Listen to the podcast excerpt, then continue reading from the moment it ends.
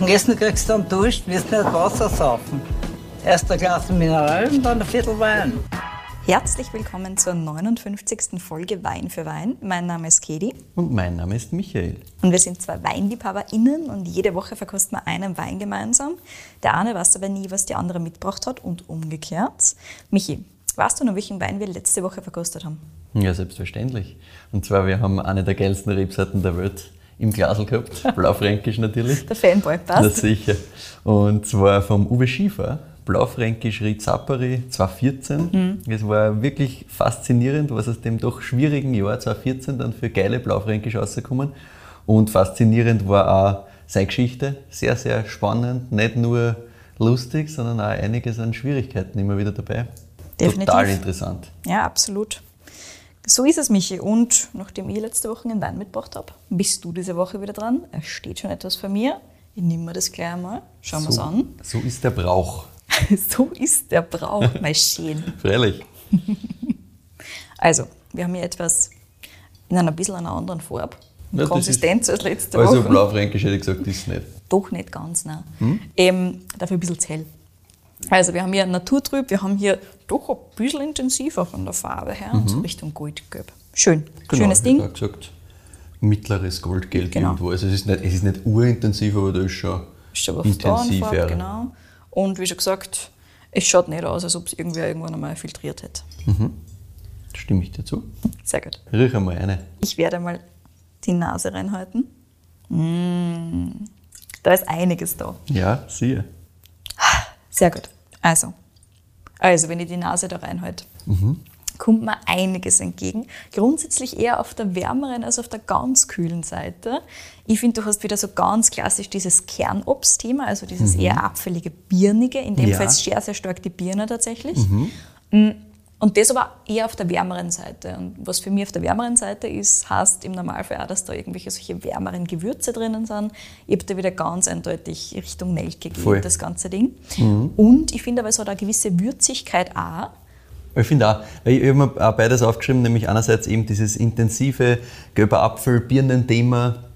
Also ist für mich wieder eher eine gelbe Birn gefüllt. Halt Ja, genau. wirklich so eine, Sehr birnig, ja. eine, eine reife gelbe Birn. Halt. Warm, ja, genau. Ähm, Nelke, aber auch ein bisschen so eine Kräuterwürze. Ja. Ja, genau. Und zwar wirklich so fast wie, also so richtig wie, wie säuerlich, wie nicht Essig, aber wie so Gewürze, die man zum Essig dazu hat quasi. Ne? So richtig kräutrig. Spannend.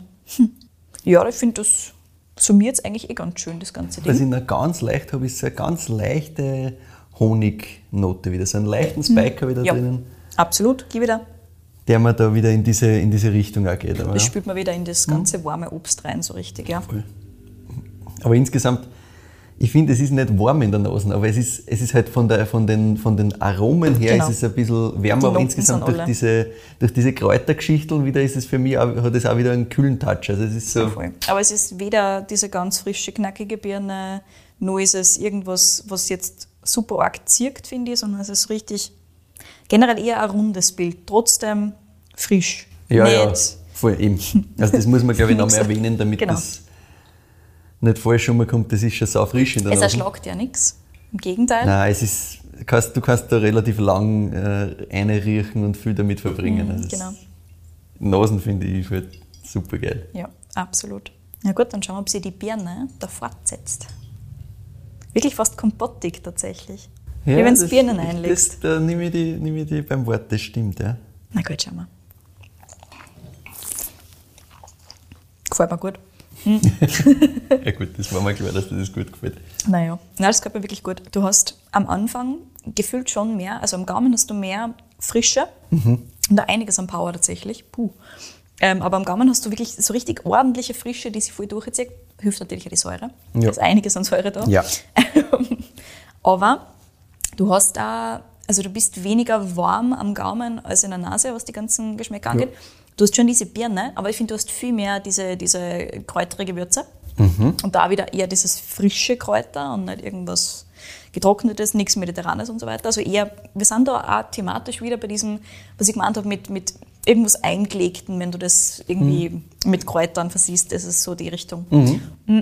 Und dieses Nelkige tritt, ehrlich gesagt, so ein bisschen in den Hintergrund da am Gaumen. Du hast das dann eher am Abgang wieder da. Da kommt es wieder so ein bisschen gefühlt. Mhm. Ja, stimme dazu. Und ansonsten, wie ich gerade erwähnt habe, Säure sehr präsent, gerade am Anfang. Und am Schluss macht das aber schön. Das zu. macht sauschön zu. das ja. macht wirklich schön zu. Also not Ja, ja. bad. Habe ich, mir auch- hab ich mir auch aufgeschrieben, das macht wirklich sauschön zu. weil ja. Das ist äh, unglaublich trinkig. Ich finde, was, was du jetzt noch gar nicht erwähnt hast von dem Fruchtthema, ich finde, es hat auch viel Zitrusgeschichten da. Aber klar, Mhm. Es ist diese Frische, die wir am Anfang voll drinnen haben. Mhm. Voll. Das kommt aus meiner Sicht auch von, dem, von diesem ganzen Zitrusgeschichtel, nicht nur von den Kräutern, aber du hast schon recht. Ja. Das ist beides so ein bisschen da. Mm, Das hast du aber in der Nase, finde ich, weniger. Das stimmt. Das hast du am ja, Gaumen, aber nicht in der Nase. Hast, hast in der Nase bedeutend weniger, aber am Gaumen ist das Vollgas, Vollgas Aber richtig, richtig. fast, fast zitronig, zitrisch. Ich finde auch. Also richtig. Also wirklich, wirklich Richtig mit Power. Zitrus, ja. Ja, ja, ja. Und Stimmt, ja. Was ich, was ich hinter auch noch habe, du hast gesagt, die Nelke, das, da stimme ich Das dazu, also wieder. diese Geschichten kommen zurück. Ja. Und für mich kommt auch diese, diese Apfelfrische da hinten nochmal Mhm. zurück. Also wenn du dir vorstellst, du beißt in so einen frischen, und da bin ich eher beim grünen Apfel, eine, was da am Schluss überbleibt, wo es so ein bisschen, weißt, Ja. diese Säure, die auf die Zähne so ein bisschen beißt fast, Ja. weißt du, was ich meine? Also das ist für mich... Granny hinten- Smith, hello. Genau, das ist für mich hinterraus, wo es Ja. halt wirklich zumacht, wo die, die Säure Ja, ja. nochmal gescheit durchfährt, bin ich, bin ich sehr dabei. Voll. Und was man halt auch spürt, oder was ich zumindest mir da jetzt einbild zu spüren, ist, dass doch der Alkohol nicht ganz niedrig sein kann. Mhm. Ist nicht, nicht ganz niedrig, aber jetzt auch nicht ganz hoch. Wo sind wir dann? 12,5? Mhm. Also es ist kein, kein super leichtes Ding und man spürt man schon zwischendurch so ein bisschen, gerade am Schluss dann. Aber wie schon gesagt, macht dann extrem schön zu und gibt insgesamt ein richtig cooles Bild. Der Abgang ist nicht ewig, aber gut. Ja. Was halt dann bleibt, ist für mich einfach halt nur mehr diese, dieses Gefühl, dass ich da irgendwie jetzt gerade was Salziges gegessen habe und ich brauche jetzt da, Ja, also ich brauche jetzt unbedingt den nächsten Schluck. voll. Wie du schon gesagt hast, super trinkig. Auf jeden Voll. Fall. Coole Sache. Und was für eine coole Sache. Das ist eine sehr gute Frage. Ähm, es erinnert mich jetzt wieder so ein bisschen an ähm, den Alternativweiß, den wir beim Schrammel gehabt haben. Nicht, nicht unglaublich am Gaumen oder vom, vom Gaumen her waren es ein bisschen unterschiedlich, aber die Nase ist sehr, sehr ähnlich tatsächlich. Die Nasen ist, ist tatsächlich recht ähnlich, ja, das Mhm. stimmt. Und am Gaumen trotzdem noch mal ein bisschen anders strukturiert. Ich finde, da ist ähm, der Alternativweiß ein bisschen juicier noch gewesen. Ja, ja, das ist ein bisschen die, das ist ein bisschen die Ausbaustufe ernsthaft vom Juicy Ja. Alternativweiß, finde ich. Aber bin ich schon bei dir. Also viele, viele der Sachen, die wir da gehabt haben, haben wir da in. Wiederholen sie da jetzt wieder so ein bisschen. Ja, es ist halt auch die, die zeitliche Nähe. Ne? Das haben wir jetzt vor nicht Na allzu klar, langer das Zeit hast du gehabt. natürlich im, im Geschmacksbild noch drinnen, aber ich bin schon bei dir. Also dieses, dieses birnige Apfel, diese Frische. Genau. Also diese Nelkentonalität in der Nase, so ein bisschen. Hm. Sind wir in Österreich oder sind wir abroad? Was glaubst du? Ich glaube, dass wir in Österreich sind. Ja, sind wir. Freilich. Ja, was haben wir denn beim letzten Mal gehabt? Beim letzten Mal war es ein grüner Veltliner. Ich weiß nicht, ob ich dem einen grünen Veltliner gibt. Schon ein echt cooles Ding, sehr, sehr spannend. Falls es ein grüner ist, dann ist es ein sehr guter grüner. Aber Nein, nein, nichts grüner. ansonsten haben wir dieses Kernobstige. Wir haben diese ganz harte Säure, was wieder Richtung Wölsch gekennert. Nein. Ansonsten, Aber ich, ich, ich stimme da insgesamt natürlich zu, weil das sind wieder so diese die Bilder. Säure hakelst an, Ja, genau. den, auch diese Apfelfrische, die dann Apfelige. hinter Wobei die dieses kommt Birnige tue ich immer hart mit Genau. dem. Da, da würde ich mal erwarten, dass diese Apfelfrische sie mehr durchzieht Ja, ja. durch das Ganze. Das kommt Wobei bei diese mir zitrische Frische, ja, das passt halt schon ganz gut dazu.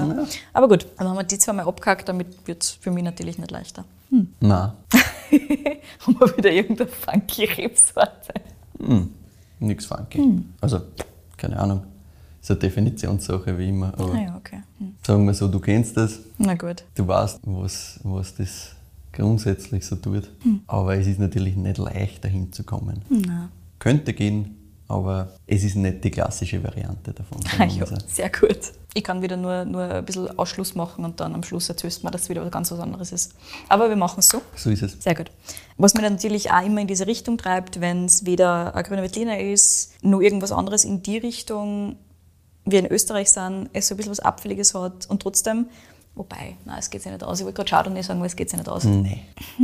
Wo tun wir die sonst hin, mein Freund? Na? Schwierig. Wüsste nicht, wohin zu tun. Erzähl mir's. Okay, Furmint. Wirklich? Ich habe schon überlegt, ob ich es sagen soll. Ja, ja, eben. Also deswegen meine ich, man, kann schon da, dahin denken, weil man halt weiß, ja, okay, gut, Furmint kann halt so viel spüren. Ja, eben, das ist halt das, oder das ist das Schöne am Vormund. Ich will gerade sagen, das Problem, es ist definitiv kein Problem. Das ist das Schöne Nein, nein, am das ist kein Problem, aber dass es der ist überall halt hin kann. In der, in der Blindverkostung stellt sich natürlich vor, vor gewisse Schwierigkeiten. Ja. Aber das ist jetzt was, das ich nicht automatisch Richtung Vormund gegeben hätte. Richtig. Soll es auch nicht sein, das ist ein, ein, ein kleines Spielzeug, sagen wir so. Ah ja, sehr gut. Von wem ist es denn? Naja, von wem wird es sein? Hast den Wenzel mitgebracht? Na sicher habe ich den Wenzel gut. mitgebracht. Danke, dass du das gleich vorwegnimmst. Ich habe da in meinen Notizen dann geschrieben, ja, ich wollte noch irgendwie so einleiten mit, es voll der Name, der schon öfter gefallen ist, da war es dann eh spätestens da gefallen, aber schön. Äh, Analog Nummer 3, Ah, sehr gut. 2020, Furmint. Und ja, wie gesagt, über den Michael Wenzel haben wir schon öfter im Podcast Mhm. gesprochen, weil immer, wenn man über Furmint redet, muss man auch über den Michi Wenzel reden. So ist es. Und die Geschichte von ihm, ich hoffe, du kennst das nicht im Detail. Ich glaube, du kennst das nicht im Detail. Ich kenne es nicht im Detail, aber ich muss sagen, ich habe mir vor kurzem erst überlegt, ob ich ihn nicht anschreiben soll. Also Ja, es ja. ist jetzt gut ausgegangen. Nein, aber wir sind da, glaube ich, ein bisschen tiefer drin, als wir das, was man so online findet. ne? Perfekt, ich freue mich schon drauf. Also, wir beginnen ein bisschen in der Geschichte einmal, Mhm. weil der Stammbaum der Familie Wenzel beginnt irgendwo im 17. Jahrhundert Mhm. in Rust im Burgenland. Aber wir reden heute eher über die neuere Geschichte, aber eins nach dem anderen. Der Michael ist jetzt äh, quasi die zwölfte Generation, Mhm. hm, nur um zu sagen, wie lange das schon gemacht wird. Und er sagt selber, ja, er ist quasi im Holzfass geboren worden, wenn man so will. Also das ist ein Originalzitat. Sie waren vier Kinder und für ihn war immer klar, er wird entweder Winzer oder Pilot. Ja, liegt nahe. Es war tatsächlich für ihn die Entscheidung und wie nahe das eigentlich liegt, auf das kommen wir gleich noch. Naja, Weil der Michael sagt, ja, von daheim ist jetzt kein Zwang gekommen. Er hat das einfach als Teenager schon wirklich taugt, da im Weingarten dabei zu sein, das zu machen. Und für ihn war wirklich ganz klar, es gibt nur diese zwei Berufswege. war da irgendeine Konkurrenz mit den Geschwistern? Also hat irgendeins von den anderen Geschwistern gesagt, hey, ich will das auch machen? Nein, in dem Sinn nicht. Das war eigentlich alles ganz klar, wie das rennen wird. Und er ist dann nach Klosterneuburg in die Weinbauschule gegangen und das war im Jahr 1989. Und damals war es noch so, da haben sich halt 100 Leute beworben und 30 sind genommen worden. Wirklich? Mhm. Ah, das habe ich noch überhaupt nicht gewusst, dass das so streng war. Das habe ich auch nicht gewusst, habe ich auch voll spannend gefunden. Ja. Also das war wirklich eine komplette Selektion und ja, er hat gesagt, ja, eine andere ähnliche Ausbildung hat es damals jetzt in dem Sinn nicht gegeben, Ja. wo, du gesagt hast, ja, wenn, wenn nicht Klosterneuburg, dann mache ich das nächstbeste. Sondern das war wirklich so entweder das oder, und deswegen der Pilot, die Fallback-Lösung wäre gewesen, Eisenstadt Flugtechnik ATL. Und er hat wirklich, das habe ich so spannend gefunden, als Teenager einfach wirklich diese zwei Berufswünsche runtergenagelt gehabt quasi und gesagt, ja, entweder das oder das mache ich. Punkt. Lustig. Also sehr, sehr genau gewusst, was er will. Ja. Finde ich super spannend. Und er ist genommen worden, ne? kann man sich vorstellen. und hat dann quasi eben seine Priorität 1, den Weinbau gekriegt. Und das war halt einfach, weil da hat es daheim schon was gegeben und macht halt Sinn. Ne? Er sagt selber, er ist äh, nicht nur im Holzfass geboren, sondern er ist auch ein bisschen ein Kind der Technologisierung. Also Wein sozialisiert, wie er sagt, ist er waren am Höhepunkt der Technologisierung. Das heißt, damals war halt State of the Art. Alles, was man kontrollieren kann, wird kontrolliert. Yes. Reinzuchthäfen, Temperatur. Temperatur, sterile Filtration. Barriques waren ganz neu und ganz bes. Ne? Mhm. Und das Motto insgesamt, sagt er, war halt so, bloß kein Risiko. Alles so, dass nur in der Flasche nichts mehr passieren kann. Spielt natürlich der Weinskandal ein, Ja, ja, klar. eh klar. Und er sagt, heute würde er zu dem, was damals quasi propagiert worden ist, würde er sagen, das war ein standardisiertes alkoholisches Getränk, aber mit Sicherheit kein Wein. Mhm. Kein Kulturgut. Das ist auch was, was ihn zu der Zeit komplett gefällt hat. Mhm. Und er sagt, es hat auch keine Diskussion gegeben, wie viel flüchtige Säure tragt vielleicht zur Komplexität bei. Also kann man das überhaupt irgendwie ansprechen? Mhm. Nix. Ne? Das ist einfach nur wirklich alles overkontrollieren, damit wir ein stabiles Produkt haben, sonst nichts. Und das jetzt noch gar nicht wertend in irgendeiner Form, sondern einfach nur, er hat sich da nicht hundertprozentig gefunden, wie du schon hörst, aber gleichzeitig hat es halt da nichts anderes gegeben. Ja. Er hat dann Matura gemacht, das war im Jahr 1995 und ist dann einerseits daheim im Betrieb eingestiegen, hat da gleich mal die Verantwortung übernommen und 1995 ist ein super Jahr für sie gewesen, weil sein Papa damals hauptsächlich Süßwein gemacht hat. Hm, Rust, eh klar. Ja. Und auch der Michael Wenzel hat zu Beginn wirklich vor allem Süßwein gemacht. Und 1996 kommt dann für ihn gleich mal ein- Schlüsseljahr, Weil das war für ihn neben 2014 das Jahr, wo er sagt, das war meine größte Challenge. Also er hat gesagt, er hat wirklich, da war so viel Regen und er hat sich gedacht, boah, ob das die richtige Entscheidung war, dass ich wirklich mich voll auf das Weinthema fokussiere und nicht doch was anderes hätte machen sollen. Er hat gesagt, da hätte er am liebsten hingehauen. Weg. Und im Jahr 1997 ist er dann erstmals ins Ausland gegangen, nämlich nach Neuseeland. Oh, cool. Und, ja, und er sagt, er hat in der neuen Welt eigentlich gelernt, wie man Wein macht. Und zwar nicht auf die technologische Weise, sondern eben Spontanvergärung, professioneller Einsatz von Barrique und so weiter. Weil die neue Welt, man setzt das ja trotzdem heute immer noch so voll mit, ja, alles Industrie, bla bla, das wird ja oft total schlecht gemacht. Ne? Bei er sagt Neuseeland halt, im Speziellen jetzt vielleicht nicht, aber der Rest ja. Nein, aber halt grundsätzlich sagt man mal ja, neue Welt, bla bla. Also ist, immer noch, ist ja immer noch eigentlich sehr verpönt in vielen Kreisen. Ne? Schwachsinnig, aber wurscht.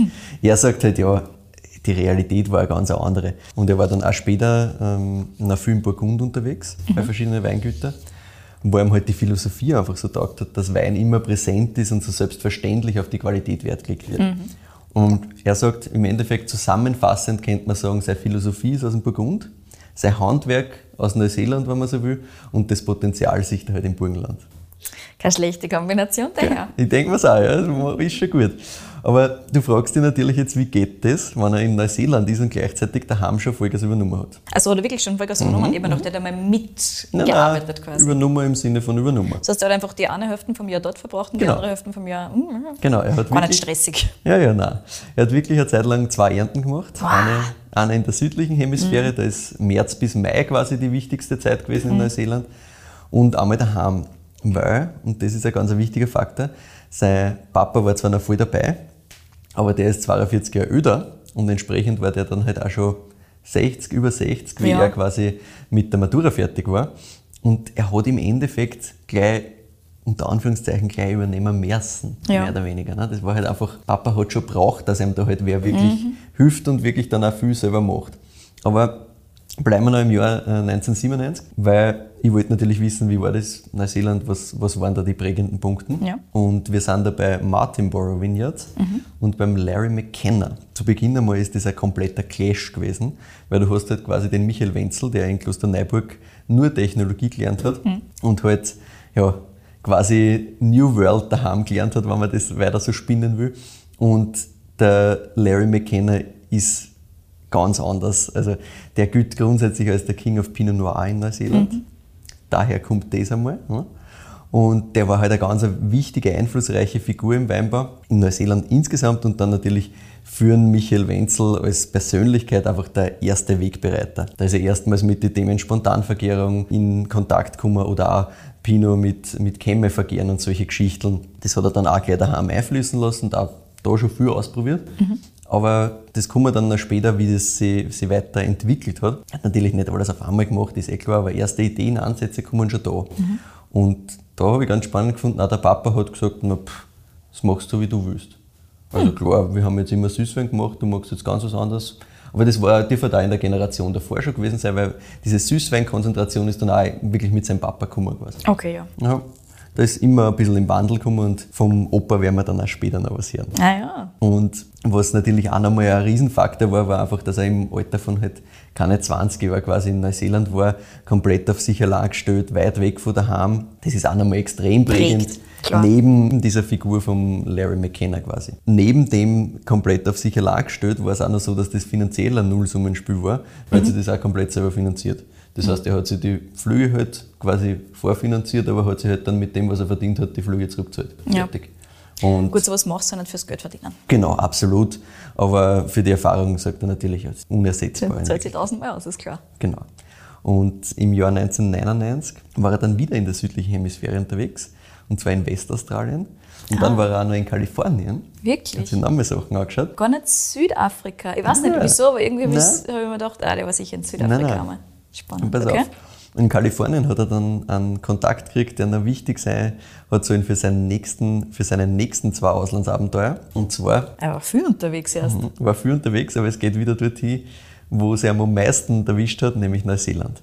Und zwar in den Jahren 2000 und 2002. Und zwar zu einem Weingut, das extrem bekannt ist, Cloudy Bay. Wirklich, ich war bei Cloudy Bay. Er war bei Cloudy Bay. Und er sagt, ja, das muss man schon auch in einem gewissen Kontext sehen, weil jetzt Cloudy Bay denkst an Sauvignon Blanc und Ja. an Masse. Mhm.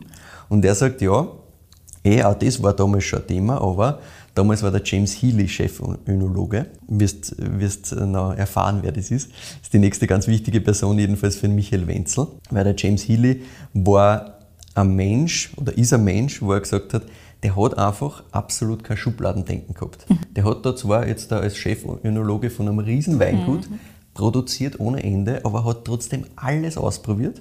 Hat sich von nichts irgendwie sagen lassen, na, das ist ein Blödsinn oder das ist ein Schmarrn, das probieren wir alles aus. Also sowas hat es da nicht gegeben und er hat gesagt, das war für ihn so, geil, das möchte ich auch, nämlich sie nie in irgendeine Schublade legen zu lassen und zu sagen, nur das und nichts anderes. Das, ist, das war so das, was er gesagt hat, das war das, was er da mitgenommen hat. Und der James Healy kommt nicht aus der klassischen Weinausbildung, sondern der hat einen Doktor in Biochemie. Ah, spannend. Super spannend, weil der hat ihm quasi erklärt, wie Wein wirklich Ja, funktioniert. ja, was die Chemie dahinter ist. Genau. Ja. Und er hat gesagt, ja, James Healy hat gesagt, ja, Wein ist im Endeffekt ähnlich wie Kochen. Du musst wissen, wie sich die ganzen Sachen verhalten und wie die zusammenspielen. Und dann hast du aber eigentlich komplette Freiheit und kannst machen, was du willst. Und Claudi B. zu der Zeit, um das auch nochmal hervorzuheben, die haben damals die eine Millionen Flaschen Marke mit Sauvignon Blanc geknackt. Also absurd, ja. Und ähm, trotzdem hat der James Healy sich selbst und auch das Weingut im Endeffekt immer weiter entwickelt. Und der hat dann auch begonnen, eben Sauvignon Blanc spontan zu verkehren, hat dann nebenbei angefangen, dass er Sauvignon Blanc in die bisschen Naturwein-Richtung quasi macht und lauter so Geschichten. Und hat sich auch eben trotz diesem internationalen Erfolg, der bei Claudi B. ja Wahnsinn war, immer weiter, immer weiter versucht, was Neues zu finden und hat dann einfach mit 50 äh, mit seinem Co-Winemaker bei Claudi B. ein neues Weingut gegründet, nämlich Dog Point. Wirklich? Mhm. Ist Dogpoint von dem? Interessant. Also super spannend. Und das war dann im Jahr 2002, in dem Jahr, wo der Michael Wenzel nochmal unten war. Und Dog Point ist heute das älteste privat geführte Weingut in der Region. Also das ist dort auch nochmal natürlich, eine- hat eine ganz andere Historie. Ne? Das ist nicht so wie bei uns, dass du sagst, ja, im 17. Jahrhundert fangen wir an. Also. Ja. Und das ist auch biologisch zertifiziert und so Sachen. Und er hat halt gesagt, ja, das hat er eben dem, dem James Healy zu verdanken, dieses Weiterentwicklungsthema. Und er hat auch gesagt, das war ein Riesenklick, dass er da reingekommen ist, weil Claudi B. war halt damals schon riesig. Ja. Und da hast du 300 Bewerberinnen gehabt. Auf der ganzen Welt. Auf wie viele Plätze, weißt du das? Auf die zwei, drei, die es halt gegeben hat. Also auf nichts Ja. im Endeffekt. Und er hat eben über, über einen Freund aus Kalifornien damals diese Möglichkeit gekriegt, der ihm da halt einbringen hat können durch das Auslandsabenteuer davor quasi. Und Claudi B. hat damals auch schon Wolf Clicquot gehört. Ja. Also das war wirklich Massending. Aber Ja. der Michi Wenzel sagt, diese Insider-Erfahrung extrem prägend und der James Healy einfach diese zweite Weinpersönlichkeit quasi, die ihm ganz, ganz viel gesagt hat und ganz, ganz viel mitgegeben hat. Und wenn wir beim Thema Entwicklung nochmal bleiben, das habe ich nämlich auch sehr, sehr lustig gefunden, der Michael Wenzler hat gesagt, er hat sich damals auch weintechnisch ähm, zu heute hat er sich da sehr weiterentwickelt, weil er hat damals was ganz anderes leibend gefunden, was ihm heute gar nicht mehr schmeckt. Er hat sein ganzes Geld in Barossa Shiraz investiert. Geil. Kein Spaß, ja. Und er hat gesagt, ja, heute mit, mit mittlerweile 48 ist das auch was anderes. Und das waren damals für ihn einfach wirklich die Ikonen. Also Wahnsinn. finde ich unglaublich spannend. Ne? Diese, diese ganz vielen unterschiedlichen Eindrücke, was er da kriegt und diese ganz vielen unterschiedlichen Richtungen, in die er auch schon unterwegs ist. Wenn man halt heute das im Glasl trinkt und sie, also Es ist einfach eine komplett andere Welt. Genau. Ganz, ganz spannend finde ich, was da, was da alles passiert ist. Naja, heute sagt er natürlich, ja, also so, so technische Weine geben ihm überhaupt keine Inspiration mehr. Er hat sich auch einfach irgendwo abtrunken daran, sagt er, aber damals war das halt spannend. Und das war eine andere Welt. Er hat gesagt, ah, in Neuseeland, du bist in einen Supermarkt oder in Australien eingegangen, die haben so riesige Weinabteilungen gehabt quasi. Da hast du alles gekriegt, vom Einstiegswein bis zu was wirklich Geilen vom kleinen Weingut. Und das hat ihm damals einfach wirklich beeindruckt. Und zurück in Österreich hat der Michael Wenzel viel ausprobiert. Er hat auch schnell gemerkt, ja, ganz so wie es da unten gemacht wird, geht es da nicht. Hm? Aber er hat damals ähm, Pinot, Blaufränkisch, auch Chardonnay und Furmint schon spontan vergären probiert. Er hat immer mal wieder mit Maische Kontakt gespielt. Aber es war alles halt irgendwie so ein bisschen Spülerei. Und das große Ziel, was er dann in die Jahre immer wieder mit den Reisen ins Burgund gemerkt hat, für ihn, dieses unmanipulierte Weinmachen, wie es eigentlich sein Opa auch früher schon gemacht hat, das war da eigentlich noch nicht da. Und er ist dann mit den Jahren ist ihm das halt immer mehr auf die Nerven gegangen, dass er eigentlich halt was macht, was eh alle machen und irgendwie neben Experimente geht nicht wirklich was weiter und auch das mit spontan verkehren, ja, irgendwie, es rennt nicht hundertprozentig alles so zusammen, wie er sich das vorstellt, dass das dann wirklich das Produkt funktioniert. Okay. Und Ich weiß nicht, hast du das schon gesagt? Oder falls nicht, wie groß sind sie ungefähr? das kommt später noch. Ah ja. ähm, aktuell sind wir da bei 9,5 Hektar. 9,5 Hektar. Mhm. Mich nämlich interessiert, weil du gemeint hast, nebenbei experimentieren. Da brauchst du halt eine gewisse Größe. Ja, ja, Das nein, nebenbei nein. experimentieren nicht das Ganze ist, was du machst. Voll, nein, also es war halt einfach so, dass er halt einfach immer wieder ausprobiert hat, einzelne Sachen. Okay. In, in kleinsten Mengen, aber es war nicht so, dass er jetzt gesagt hat, er hat da schon gewusst, er will alles komplett Alles auf klar. Spontanvergärung umstellen oder sonst was. Das tatsächliche Umdenken in dem ganzen Thema kommt dann so 2006, 2007 das erste Mal. Und zwar, er hat gemerkt irgendwie, es geht nichts weiter, es, geht, es gibt keine Entwicklung mehr. Also es, er steht irgendwo an und er hat damals auch noch synthetischen Pflanzenschutz verwendet und hat aber gemerkt, dass er halt zum Beispiel beim Ausbringen komplett Shell wegkriegt von dem ganzen Zeug.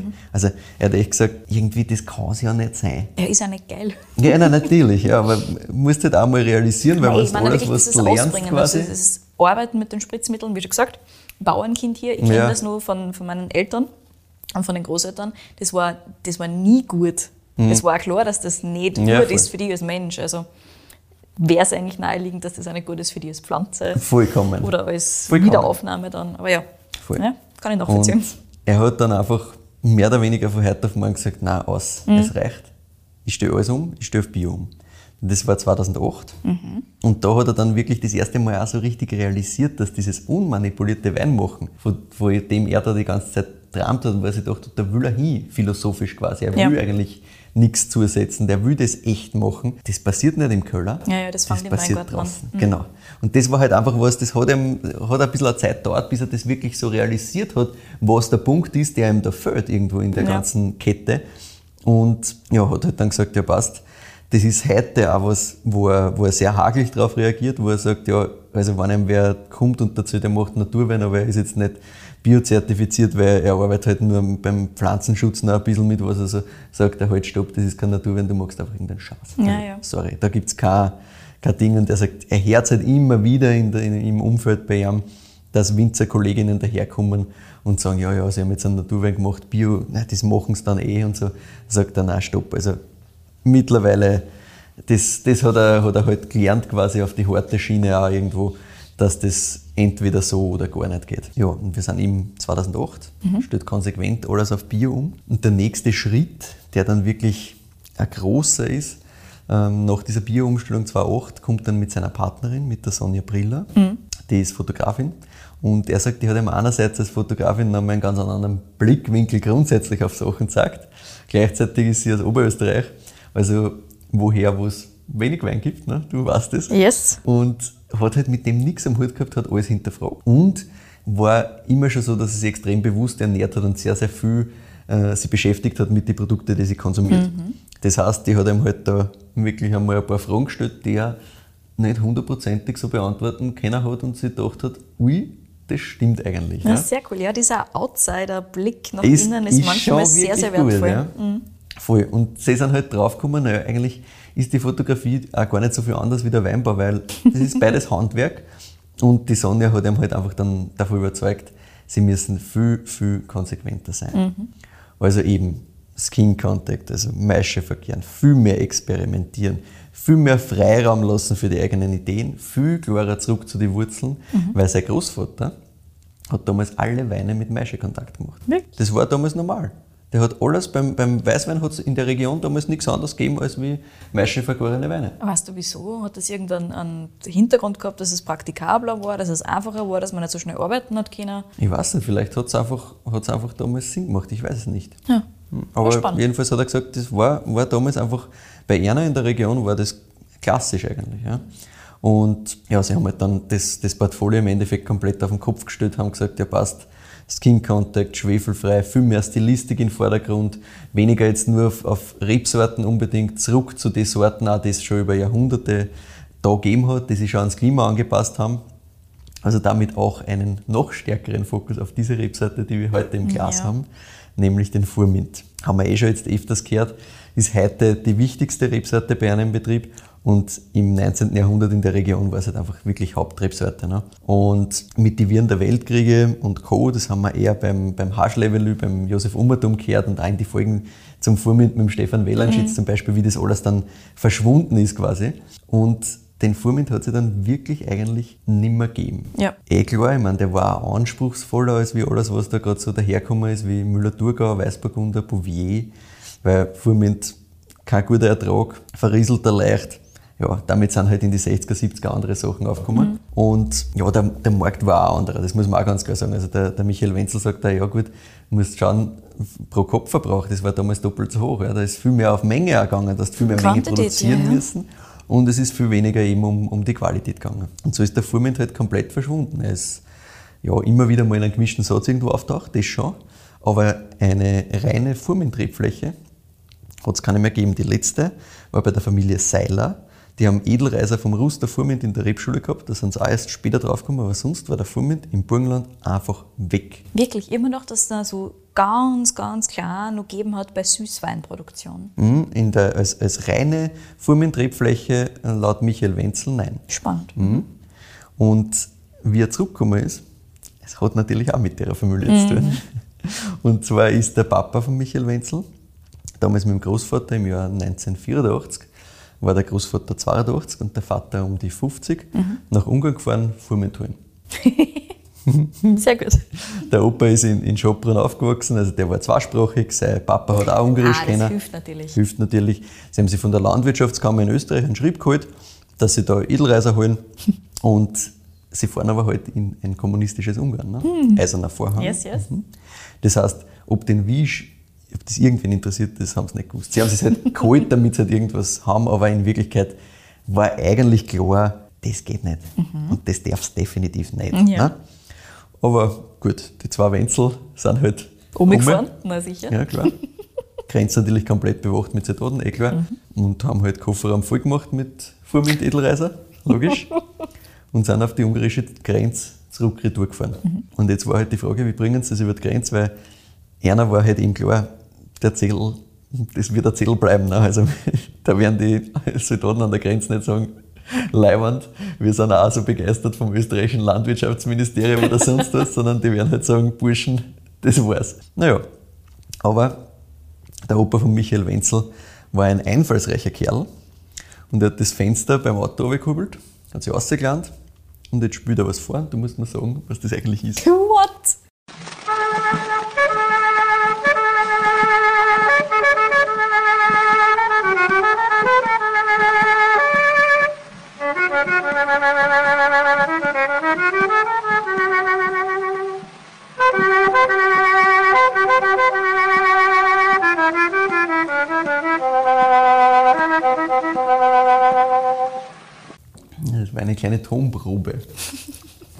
Du hast irgendeine Ahnung, was das sein könnte?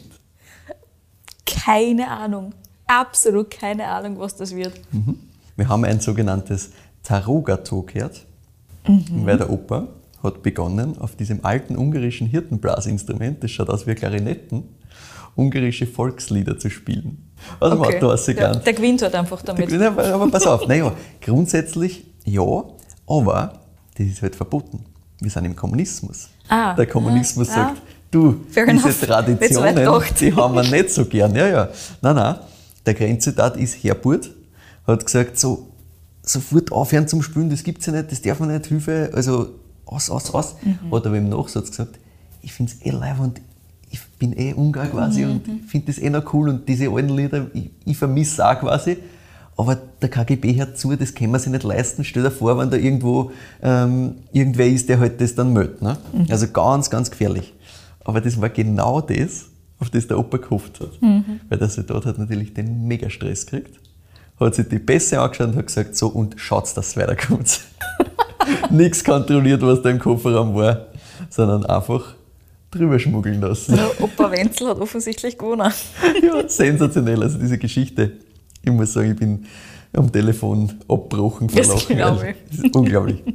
Ja, Und so hat es dann ab 1985 wieder den ersten geschlossenen Furmint-Weingarten in Österreich gegeben. Mhm. Und interessanterweise hat damals die Bürokratie extrem schnell reagiert, weil ab 1987 war der Furmint als Qualitätsrebsorte wieder zugelassen. Wirklich? Also ganz im Gegensatz zum Haschlebelü-Problem vom Josef Hummertum. Genau, ja, voll. Also, das ist das vorweggenommen, was ich als nächstes sagen wollte. Aber ja, genau so ist es, ja. Und sprich, du hast halt seitdem auch wirklich Furmint eben aufschreiben dürfen, verkaufen dürfen. Ja. Und da sagt der Michael Wenzel, naja, lustig ist schon, weil heute, wenn ich das unfiltriert abführe und so weiter, dann ist es wieder gefährlich mit dem Aufschreiben und kriege wieder gleich eine Prüfnummer. und so. Ja. Aber gut, so ist es halt. ne? Sinn machen muss ja nicht. Genau, das ist eine andere Diskussion. Aber ja, die ältesten Furmintreben in Österreich sind eben der Weingarten Ried Vogelsang aus 85 und Michael Wenzel. Und das ist natürlich Ried Vogelsang. Yes. Eh klar. Ja, und weitergegangen ist dann 1985 mit dem Furmint aber so, dass das einfach einmal ein Teil vom Weinbau beim Papa war.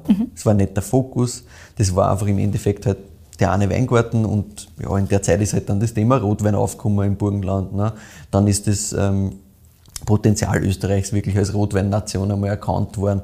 Gleichzeitig hat es im Weißweinbereich eben Chardonnay, Sauvignon Blanc gegeben, die halt da damals möglichst fett und oki waren quasi. Das war so das, was halt da gemacht worden ist. Und eine autochthone Rebsorte, die was fragil ist und die elegant daherkommt, ist natürlich für ihn interessant gewesen. Das heißt, es war jetzt nicht so, dass sein Papa dann die große Furmint-Revolution ausgerufen hätte, sondern das war halt einfach so ein Ding. Und man muss auch dazu sagen, das Thema Interesse an Regionalität hat es damals auch noch nicht gegeben. Der Michael Wenzel sagt, er kann sich recht gut erinnern, wie so um 2000 das quasi gekommen ist beim Essen. Dass quasi so die, die ersten Lokale quasi gesagt haben, ja, sie haben eben diese, weißt du, diese klassischen Kilometer-Umkreise und so, und sie arbeiten nur mit Produzenten in dem Umkreis und, und setzen auf Regionalität. Das hat da wirklich erst angefangen. Ja. Das heißt, ja, da war, waren wir weit entfernt von Regionalität beim Wein und autochthone Rebsorten fördern und Co. Ne? Und er hat eben durch, durch Neuseeland aber gesehen, ja, wir können mit der Produktion, wie die das angehen, ne? die haben ein viel stabileres Klima, weniger Pilzdruck, insgesamt viel weniger Krankheiten als wir jetzt in Europa.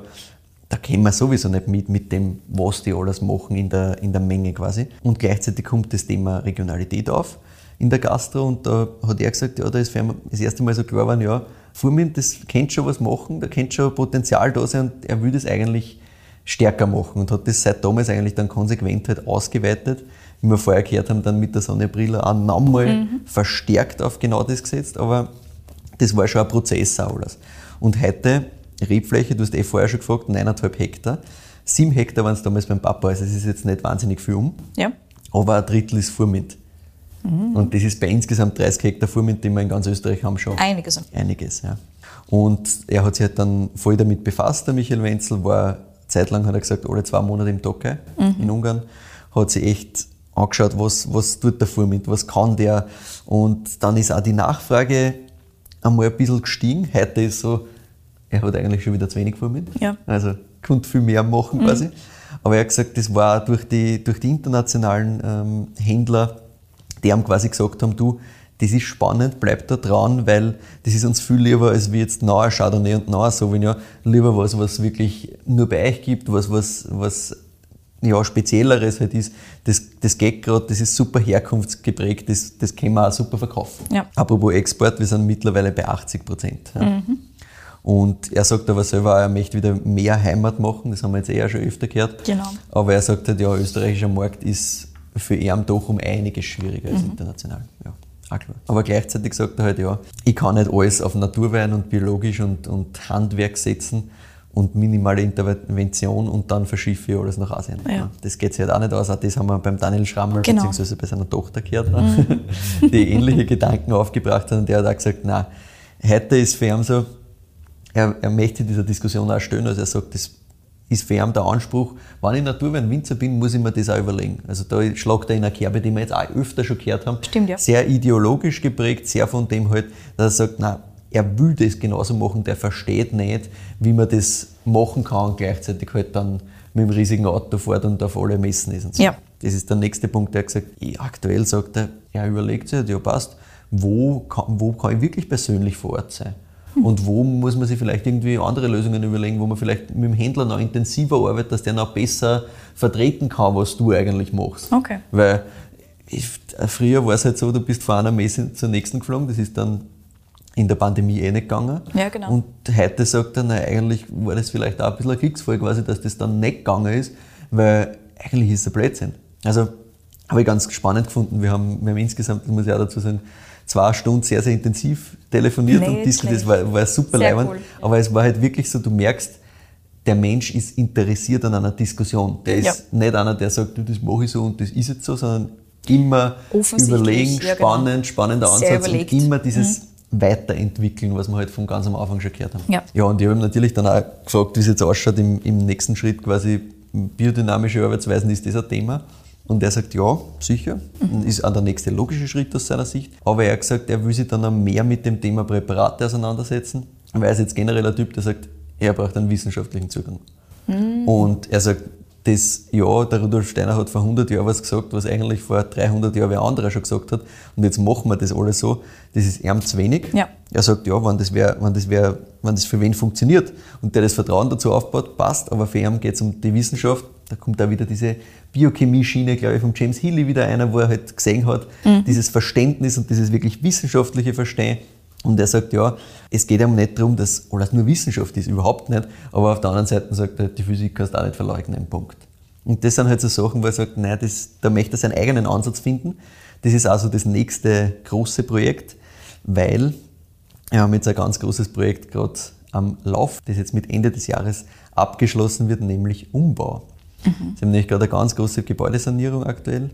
Die Struktur von einem Weingut geht halt wirklich bis ins 17. Jahrhundert zurück. Sie haben mit dem Bundesdenkmalamt ganz eng gearbeitet, ähm, damit es wieder so hergestellt wird, quasi wie es im, im 19. Jahrhundert war, mit einer Terrakotta-monochromen Fassaden. Das Dach ist ganz aufwendig gewesen. Überall brauchst du einen Restaurator, denkmalgeschützt Unendlich viel natürlich. Handwerk. Genau. Unendlich viel Handwerk, unendlich viel auch Koordination von dem unterschiedlichen Handwerk. Wo findest du die Leute, die das noch machen Ja. können und so Sachen. Und mich ein bisschen erinnert an, an Seppi und Maria vom Geierhof. Also ganz viel Herzblut, das wieder so ähm, zu machen, wie es früher war. Ja. Und ja, jetzt komme ich endlich einmal zum Wein. Es tut mir leid, dass ich so, so lange heute brauche, aber Ist es okay. ist einfach, es ist einfach so viel, ist okay. so viel Geschichte. Gell? Und zwar die Analog-Serie. Die gibt es jetzt seit zwei Jahren. Und zwar deswegen, weil sie haben vor zwei Jahren eben die ganzen Kategorien nochmal im Kopf gestellt, weil sie wollten dieses Thema Einstiegswein, Lagenwein, das will er eigentlich nicht mehr, weil er sagt halt, nein, für ihn war das halt dann irgendwie so, dass sie die eigenen Weine irgendwie Konkurrenz gemacht haben und er sich mit der Einteilung dann schwer hat, weil für ihn waren das alles eigenständige Sachen, die in sich leibend waren, aber er hat es dann halt selber abgeschossen, weil er gesagt hat, ja, das ist Einstieg und das kauft halt dann wieder wer, der was sagt, ich- will nur das Beste quasi kauft dann das wieder. Und der hat gesagt, das macht irgendwie keinen Sinn, weil das sind alles einfach ganz unterschiedliche Sachen. Und jetzt gibt es aktuell drei unterschiedliche Kategorien, nämlich einerseits Native, das sind die ganzen autochthonen Sachen, das ist zum Beispiel auch Furmint als Rebsorte drinnen. Dann gibt es Wild and Free, das sind die ganzen maischevergorenen Geschichten, die funky Geschichten. Und dann gibt es Analog. Und Analog ist quasi seine Spielwiese. Er sagt, das ist quasi eine unlogische Werkserie, die wird immer fortgeführt quasi. Jedes Jahr soll es so zwei Analogs geben, aber nicht mit muss so, sondern das ist halt so der, der grobe Plan, also zwei Weine, wo sich wirklich komplett spülen kann. Ja, und wichtig ist halt auch, dass jeden dieser Analogweine nur einmal gibt. Das heißt, auch wenn das jetzt super ankommt und allen taugt, macht er das selber nicht im nächsten Jahr nochmal, sondern das ist wirklich sein Spielwiese, was ihm im nächsten Jahr einfällt, das wird's dann. Punkt. Und meistens sind das so 500 Flaschen pro Wein. Also wirklich extrem wenig. Bei dem hier sind es überhaupt nur 400. Puh.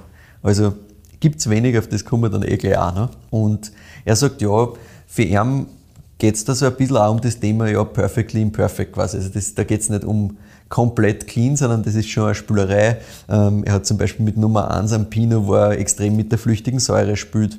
Oder eben den Furmint, wo die ältesten Reben von der Ried Vogelsang hernimmt. Das wird Ganztrauben gepresst. Dann wird das Ganze spontan vergoren, ganz langsam über elf Monate. In einem gebrauchten 300 Liter Barrikfass, ungetoppt. Also wird nicht aufgefüllt. Ja. Und damit kommt es natürlich zu einer kontrollierten Mikrooxidation quasi, weil die Luft, die normalerweise nicht da ist, weil du das Fass wieder auffüllst, die bleibt. Und ja, er sagt halt, das hat für ihn so ein bisschen diesen Jura-Touch und das taugt ihm halt. Genau, und der Sinn von dieser Analogserie ist eben dieses Grenzen ausloten, ausprobieren, spülen. Also er sagt, ja, das schmeckt nicht jeden. Muss er nicht, weil er sagt, naja, er hat immer wieder Leute zum Beispiel, die vor allem alles trinken, aber die Analogsachen schmecken ja dann teilweise nicht. Sagt er, ja, passt, das taugt ihm sogar, dass das so ist, weil aus der Diskussion lernt er wieder extrem viel. Und er sagt, ja, das muss er aushalten, ganz ehrlich, warum soll jedem alles schmecken, ist doch super. Und apropos aushalten, das ist auch noch ganz, eine ganz wichtige Sache.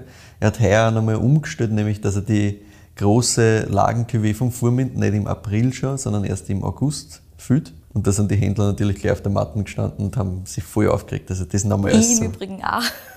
Weil Ja. ich hätte gewartet Ja, auf ja. genau die. Ja, ja. Nein, kommt erst äh, Ende August Ja, quasi. genau. Und ja, er hat halt gesagt, nein, die, die Händler haben einen vollen Druck gemacht, aber das hat er heuer erstmals geschafft. Und er hat gesagt, das war einfach nicht einfach. Mhm. Also auch voll spannend. Und er hat gesagt, nein, er hat einfach gesagt, der Wein braucht das, passt, der kommt halt vier Monate später Pech gehabt. Und es ist halt schwierig, weil mit, mit 9, 9,5 Hektar musst du halt immer rechnen. Es geht immer, es ist immer ein enges Geschäft. Ne? Ja, ja, du wirst klar. nicht, wirst nicht reich davon. Und musst immer schauen, wie sich das alles ausgeht, gerade mit Umbau. Ne? Also das ist halt wieder ein Ding, was Kohle frisst ohne Ende. Und er hat sich gedacht, ah shit, die könnte das halt einfach jetzt da raushauen quasi und zur Kohle machen. Und die Sache war erledigt. Aber ja, ja. er hat es geschafft, dass er da durchhält quasi, weil er hat gesagt, im Endeffekt geht es halt darum, ja, will ich mich diktieren lassen oder nicht. Und das ist halt wieder sein nächster Schritt, der für ihn halt wieder ganz wichtiger war. Das habe ich extrem interessant gefunden, weil das oft nicht, nicht auf einmal die Riesensachen sind, wo er sagt, so jetzt alles und dann mache ich das alles so, sondern das ist wirklich Step by Step wird das alles mehr so, wie er sich das wirklich vorstellt. ja, gefühlt hat, er sich das alles sehr selber erarbeitet. Genau, hundertprozentig selber erarbeitet. Und ich glaube, heute ist er sehr, sehr, sehr, sehr nahe an, dem, an der Perfektion für ihn, wie das alles so Ja. rennt. Mit dieser Analogserie, wenn jetzt das, äh, das Weingut wirklich fertig renoviert ist, auch nochmal ein großer Schritt, weil wir Ja. haben im Vorfeld öfters telefoniert und immer wieder verschoben, weil halt Ah. Handwerker und da geht's nicht und da Alles geht's klar. nicht. Also war, war keine so eine einfache Geschichte. Aber ja, Händler, du willst natürlich wissen, wo man Ja, bitte. Analog Nummer 3 kriegt und was Ich er glaube, kostet. auf der Website habe ich ihn gefunden, beziehungsweise Ankündigungen zum nächsten. Mhm. Oder? Ja, also den Analog Nummer 3. Das ist eine schwierige Sache. Ui. Ich habe so vor drei Wochen ungefähr angefangen, die Folge aufzubauen. Mhm. Und damals war er beim Weinskandal auch noch da, hat es ein paar Flaschen gegeben. Mittlerweile weg. Nicht mehr? Okay. In Deutschland gibt es eben noch bei Eight Green Bottles einen Naturweinhändler, der Ja. hat noch ein paar Flaschen. Kostet 34,90. In Österreich gibt es eben nur mehr bei einer kleinen Weinhandlung, die heißt Weinhandlung Wild im Burgenland. Und da gibt es um 30 Euro. Also da habe ich noch Hinfahren, gefunden. einfach hinfahren. Ja, Geht kann man schon. sogar online bestellen. Also die versenden Oh. sogar EU-weit. Das wäre eine Option. Und ja, also ist super schwer zu finden, aber wir haben Links für euch. Gibt's. Es hat ihm, es hat ihm in kleiner Allokation bei einigen Händlern gegeben, überall weg. Verständlicherweise. Ja, versteht man. Genau. Und apropos verstehen, überleg dir dabei bitte deine Bewertung, weil ich erzähle dann ein bisschen was über das restliche Sortiment, weil generell, wo Michael Wenzel draufsteht, da ist einerseits oft Furmin drin, was ich natürlich leibend finde, aber andererseits muss ich wirklich sagen, alles, was ich bis jetzt im Glasl gehabt habe, habe ich geil gefunden. Punkt. Einerseits äh, Furmint aus der Native-Linie, aus dem Quarz zum Beispiel, brauchen wir nicht reden. Ähm, es gibt dann auch alte Reben, das wird auch nochmal spannend. 2021 gibt es Furmint alte Reben. Er kommt aber auch erst raus, ich glaube, der kommt sogar erst im Oktober oder so raus. Genau. Ähm, Oder später, dann- irgendwann im Herbst Ja, gibt es dann bei Lobenbergs. Und gleichzeitig auch sehr geil, ähm, weil den Free-Sachen, also Voodoo Child, Maische vergorener Grauburgunder, super Trinkfluss, äh, Frank, süffige Cuvée aus, aus Blaufränkisch und ein bisschen Pinot, ist auch richtig leiwand. Aber ja, ähm, alles richtig geil, aber was, was machen wir mit dem? Ja, gefällt mir sehr, sehr, sehr, sehr, sehr, sehr, sehr gut. Ich versuche das jetzt noch in, in sinnvollere Worte außer 15 Seers zu gießen. So meine erste Reaktion, wie ich einen Schluck genommen habe, war wirklich dieses, der ist wieder ein Wein, der funktioniert am Gaumen einfach super gut. Ja. Und dieses, also dieses Schließen, dieses, dieses Runde am Schluss, super fein. Und natürlich dieser Zug, ne, dieses, du hast Ja. ordentlich Säure und so weiter, das macht schon Spaß. Und das nur dazu nicht 2021, sondern 2020. Ne? Eben. Das möchte ich auch nochmal vielleicht erwähnen. Du musst auch ein bisschen errechnen wahrscheinlich, ja. Ja. Also das ist schon sehr, Aber sehr, sehr wie cool. gesagt, gibt es 2021 gar nicht Nein, mehr, eh, analog. gibt es wieder was ganz anderes. Ich bin ja schon gespannt, was da dann wieder kommt, was er mit dem Da 2021 glaubst der hätte was verraten. Nicht? Nein, geht. Ei, das ist natürlich hart. Voll Aber gut, geht ja, mich müssen wir halt einfach Sein warten bis, bis Anfang September und dann möglichst schnell kaufen, weil wie wir wissen, gibt es ja nicht recht lang. Ja, außerdem, Ende des Jahres müssen wir sowieso vorbeifahren, weil sobald die ganze Gebäudesanierung fertig ist, sind wir natürlich herzlich eingeladen, vorbeizuschauen. Und Das, finde ich super und ich glaube, das Ja, müssen wir einfach machen. das müssen wir unbedingt Besuchen machen. Wenn jetzt nicht mehr in Neuseeland ist, sondern daheim Ja, über den sei Dank. Winter, dann können wir ja mal vorbeischauen. Voll. Wie schon gesagt, finde ich super. Und was gebe ich dem? Ich bin irgendwo zwischen einer 9,4 und einer 9,5. Ich finde das wirklich Bombe. Ja, ich finde es auch Weltklasse, ich bin bei einer 9,6. Also ja, das ist wirklich, das ist halt richtig, richtig geil. Ja. Ja, und jetzt haben wir eh schon eine sehr lange Folge, aber natürlich ist es noch nicht aus. Eine letzte Geschichte habe ich noch, Bitte. nämlich jene der Etiketten.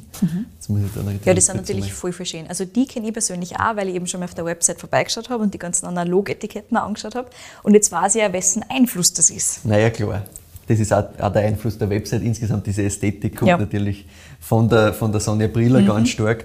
Und die Etiketten eben von der Analog-Serie sind alle von ihr, also die, die Fotos, die vorne drauf sind. Und die Idee dahinter war so, sie waren ganz oft in, in Rust unterwegs und der Michael hat gesagt, ja, die Sonja hat halt immer gesagt, komm, gehen wir fotografieren und er sagt, ja, er ist halt mitgegangen. Und oft hat er sich gedacht, das gibt's nicht.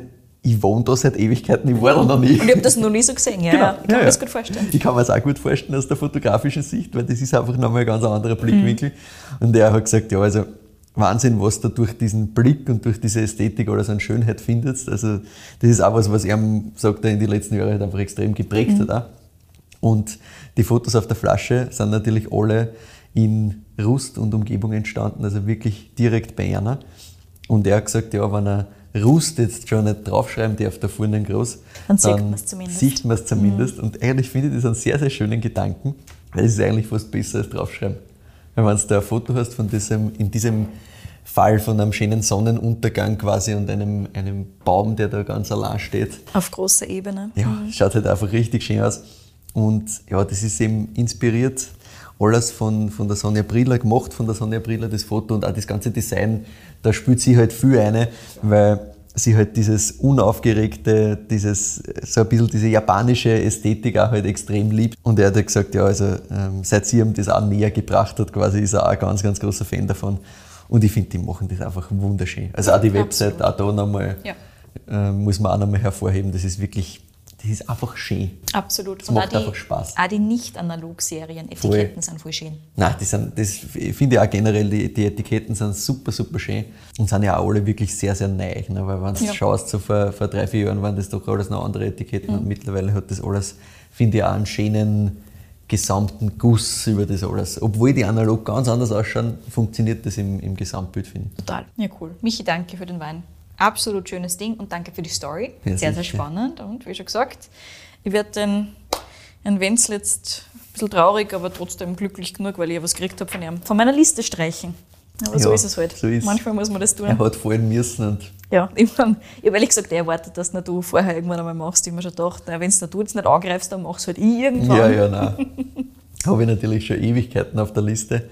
Aber wie gesagt, das sind halt einfach die Sachen dann gar nicht so leicht zum Kriegen. Ja, weil weil ich hätte gewartet auf die neue Serie. Eben, weil es ist schon wieder von den von die alten Sachen, ist halt wirklich Ja. viel ausverkauft, nicht nur das. Von den ganzen Wild und Free, von den von die Juicy, Funky Sachen gibt es noch ein paar. Also da sofort zuschlagen, weil die sind auch Preis-Leistung super. Ja. Mhm. Na gut, damit sind wir fertig für heute. Ne? Yes. Danke fürs Zuhören. Wir freuen uns natürlich immer über Bewertungen und Follows, einerseits auf Apple Podcasts, andererseits auf Spotify. Auf unserer Website weinfürwein.at stellen wir euch immer zu den jeweiligen Folgen Infos zusammen, eine Kurzfassung zusammen, plus natürlich auch so ein bisschen Verkostungsnotizen und Co. Auf Instagram findet ihr das auch in einer kürzeren Form nur, da sind wir unter @weinfuerwein. Privat sind wir da auch unterwegs, der Michael unter @proegel und ich unter @kedi in Vienna. Da könnt ihr uns natürlich jederzeit Weinvorschläge und natürlich auch Feedback schicken. Achtung, die Weinvorschläge bitte immer nur an eine oder einen von uns zwei. Gerne auch per E-Mail, also entweder unter kedi.weinfürwein.at oder michael.weinfürwein.at erreichbar. Schickt uns gerne spannende Winzer, spannende Weine, was euch auch einfällt, gerne ein Feedback. Wir haben schon die einen oder anderen Vorschläge gekriegt, wie man denn quasi den Podcast erweitern können und auf eine nicht digitale Ebene bringen können. Das hat uns natürlich auch total gefreut. Also vielen, vielen lieben Dank für diese Nachrichten. Das motiviert uns auch immer nochmal extra. Ja, und damit vielen Dank und bis nächste Woche.